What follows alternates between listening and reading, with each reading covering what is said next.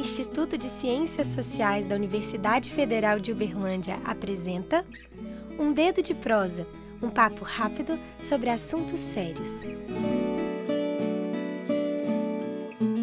Hoje, nosso Dedo de Prosa é sobre participação política. E para falar sobre esse assunto, convidamos Leonardo Barbosa e Silva, que é professor de Ciência Política da UFO, coordenador do Núcleo de Sistema Político e Políticas Públicas e do Observatório de Políticas Públicas. Olá, meu nome é Leonardo Barbosa Silva e eu venho aqui hoje para a gente conversar um pouco sobre o termo participação política. Esse é o termo que tem uma longa trajetória no debate dos movimentos sociais, no debate nas universidades. E por conta disso, ele pode comportar vários significados. Eu vou trazer um aqui para vocês. É, a participação política é uma expressão que pode ser dividida em duas, para ficar mais claro. Eu começaria dizendo que, por participação, a gente pode entender uma ação, né? uma tomada de postura. É, o contrário, provavelmente, da inação, da falta de postura, da falta de iniciativa. Então, participar necessariamente significa tomar iniciativa. Mas também significa fazer parte, né? compor, estar dentro de. Então, por participação, né, podemos entender como a, a ação das pessoas que buscam fazer parte. Fazer parte do quê? Fazer parte da política. A palavra política ela deriva do termo polis, que significa cidade, que significa um aglomerado de pessoas que têm canais de decisão, que coletivamente decidem o que querem e como querem viver. Por isso, fazer participação política significa, em última instância, fazer parte do processo de decisão sobre os rumos da vida coletiva e responder algumas perguntas. Responder perguntas como: como a gente quer viver? Qual o nível de qualidade da nossa vida? Quais direitos a gente deve acessar? Quem deve acessar esses direitos? Como é que os recursos para nossa sobrevivência devem ser distribuídos?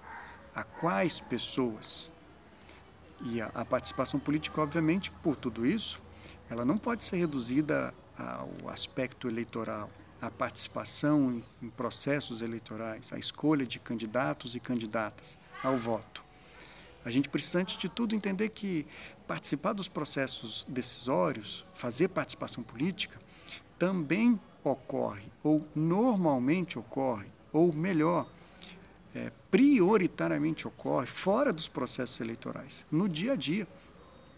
Então, a existência de sindicatos, de movimentos populares, de movimentos como o MTST, de movimentos de trabalhadores e trabalhadoras pelo direito à habitação, são movimentos que, ao se articularem, eles montam pressão e resolvem decidir, resolvem votar todos os dias, pressionando as autoridades para que reconheçam seus direitos, pressionando as autoridades para que elas é, montem esquemas de distribuição de recursos, de distribuição de direitos que sejam compatíveis com um padrão de sociedade mais democrática.